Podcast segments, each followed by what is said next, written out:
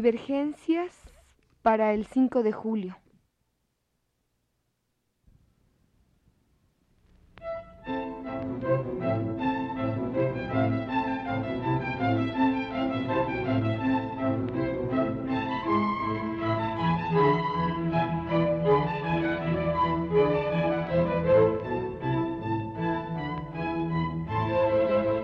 Divergencias.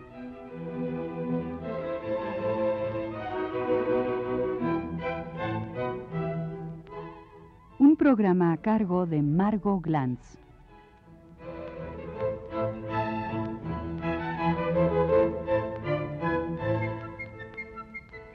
Juan de la Encina.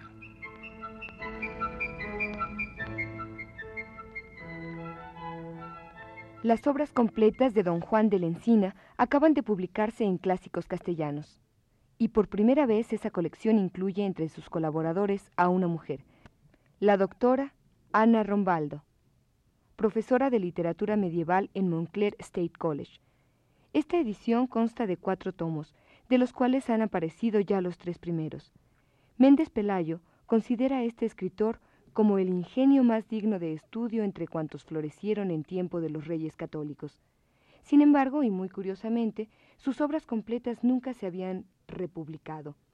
El cancionero que muestra su obra poética ha sido soslayado a favor de la obra dramática de este clásico, y su vida es un semillero de informaciones contradictorias. Según la doctora Rambaldo, nació en Salamanca en 1468 y su verdadero nombre fue Juan de Fermoselle, aunque el primer dato aún no ha sido probado. Juan fue de extracción humilde y su padre probablemente zapatero.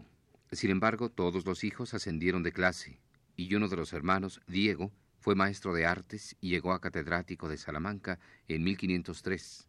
Otro fue procurador, Miguel, sacerdote, y Juan cursó su bachillerato en leyes en Salamanca.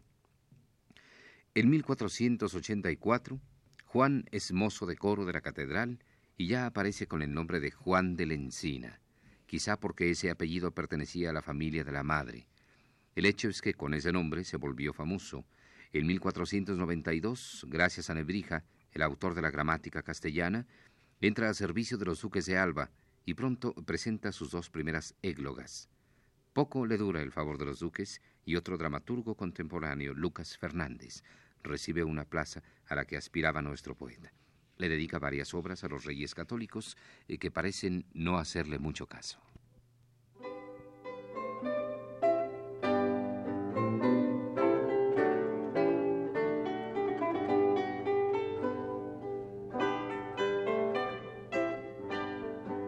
Muchos motivos de insatisfacción tiene el poeta y así los expresa.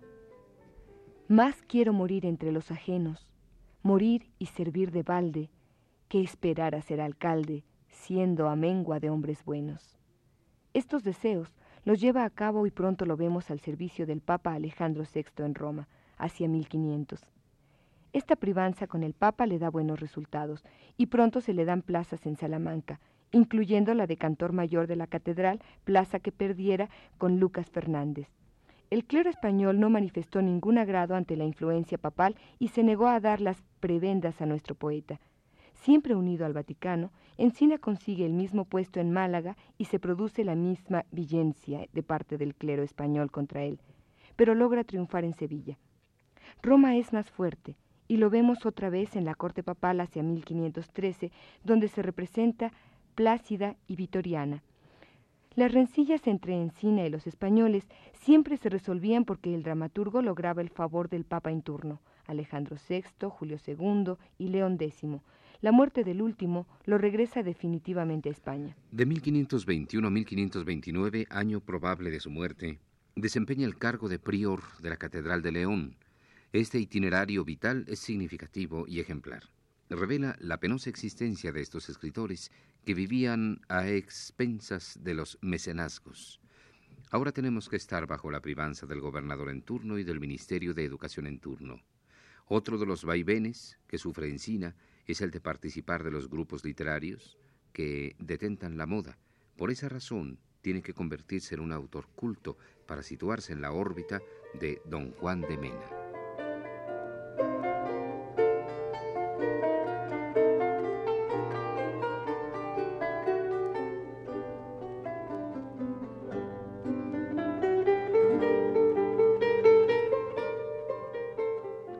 La obra de Encina es muy variada y rica. En la obra Tesoro de la lengua castellana de Covarrubias aparece bajo el título de Dislate la siguiente descripción de la obra de Encina, texto que a su vez aparece en el concienzudo y trabajado prólogo de Ana Rambaldo. Juan de la Encina compuso coplas ingeniosísimas y de gran artificio, fundado en disparates, y dieron tan en gusto que todos los demás trabajos suyos, hechos en acuerdo, se perdieron, y sólo quedaron en proverbio los disparates de Juan de la Encina cuando alguno dice cosa despropositada. Este autor, así descrito, se vio obligado también a escribir versos a la usanza culterana de don Juan de Mena, también poemas amatorios, y evidentemente por lo que más es conocido, por sus obras de origen dramático pastoril y por su traducción de las bucólicas. A este respecto dice la compiladora y prologuista, no podemos dejar de admitir que las influencias se entrecruzaban en la visión pastoril de Encina en su primera época. Virgilio, la literatura cancioneril con su tema idéntico al de la pastorel, según lo encontramos en la égloga de Gil, Mingue y Pascuala, y la traducción del drama litúrgico con el agrado del elemento rústico, sayagués, al que Encina da patente de entrada en el teatro español. Leamos uno de sus poemas religiosos a guisa de ejemplo. Poema dedicado a la señora doña Isabel de Pimentel, duquesa de Alba, marquesa de Coria, etc. La dedicatoria primero. Vuestra ilustre señoría, que tiene gran devoción en la fiesta de este día de la Santa Epifanía, con mucha causa y razón, esta breve colación reciba de mí siquiera, pues el real corazón de vuestra gran perfección en esta fiesta se esmera.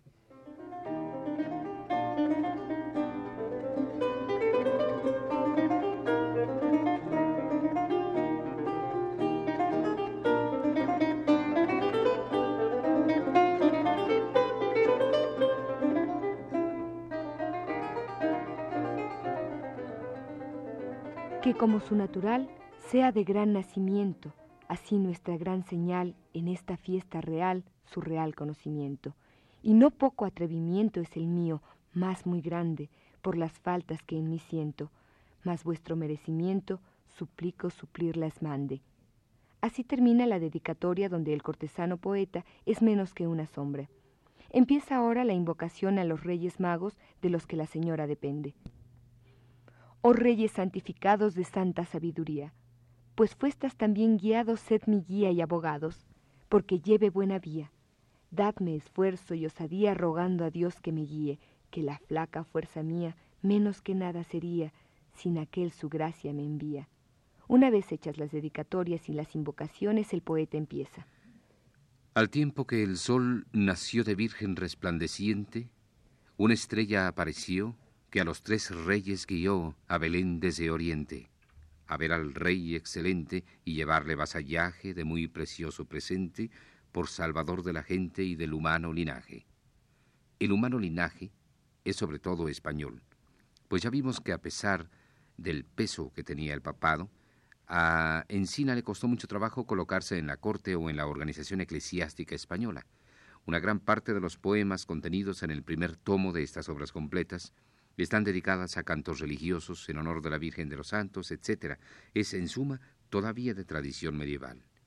Las bucólicas de Virgilio ya no están dedicadas en traducción de Encina a la misma señora Pimentel, duquesa de Alba, probablemente muy diferente de la famosa Cayetana, aquella duquesa de Alba a quien Goya amó y pintó como maja vestida y desnuda.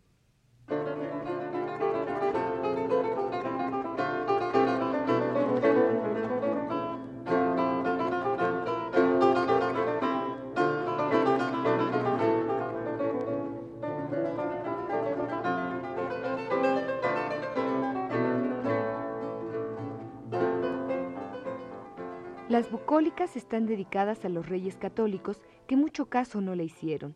¿Cómo se lo harían si tampoco le hicieron mucho caso a quien descubriera y no solo tradujera el mayor bucolismo del mundo, América? Veamos lo que dice y sus elogios. La grandeza de vuestras hazañas dignas de inmortalidad, muy altos y muy poderosos reyes, despierta las lenguas de los dormidos corazones y no deja tener surrimiento para que puedan callar aun los que hablar no saben. Mas ¿quién será tan digno, por mucho saber que alcance, que deba tener confianza en su ingenio para dignamente llegar a contar el menor quilate de las excelencias de vuestra real majestad. Cuanto más yo, que aún agora soy nuevo en las armas y muy flaco para navegar por el gran mar de vuestras alabanzas. Más flaco se quedó Colón de navegar en el verdadero mar océano. Pero sigamos, oh invictísimos príncipes, quien supiese recontar las victorias y triunfos que en los reinos por vuestra mano conquistados habéis recibido, que no solamente el reino de Granada, más aún el vuestro de Castilla, casi todos ganastes con fuerza de armas, queriendo Dios ayudaros. Y aunque esto agora nos parece mucho, es cierto, después nos parecerá casi nada en comparación de las victorias que os están guardadas, pues qué diré de vuestra poderosa justicia y con cuánta paz y sosiego vuestros reinos son regidos, hallando, como los hallastes, tan estragados que, según el gran daño que en ellos estaba, no se esperaba remedio. Luego de otras quince páginas de dedicatoria, unas también al príncipe don Juan, muerto en edad temprana, y una explicación del argumento, sigue la traducción de las bucólicas que daremos en parte en el próximo programa.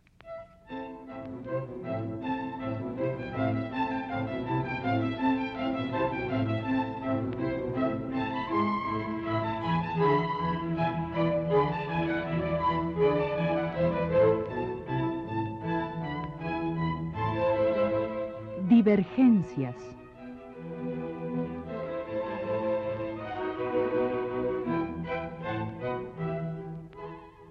programa a cargo de Margot Glantz.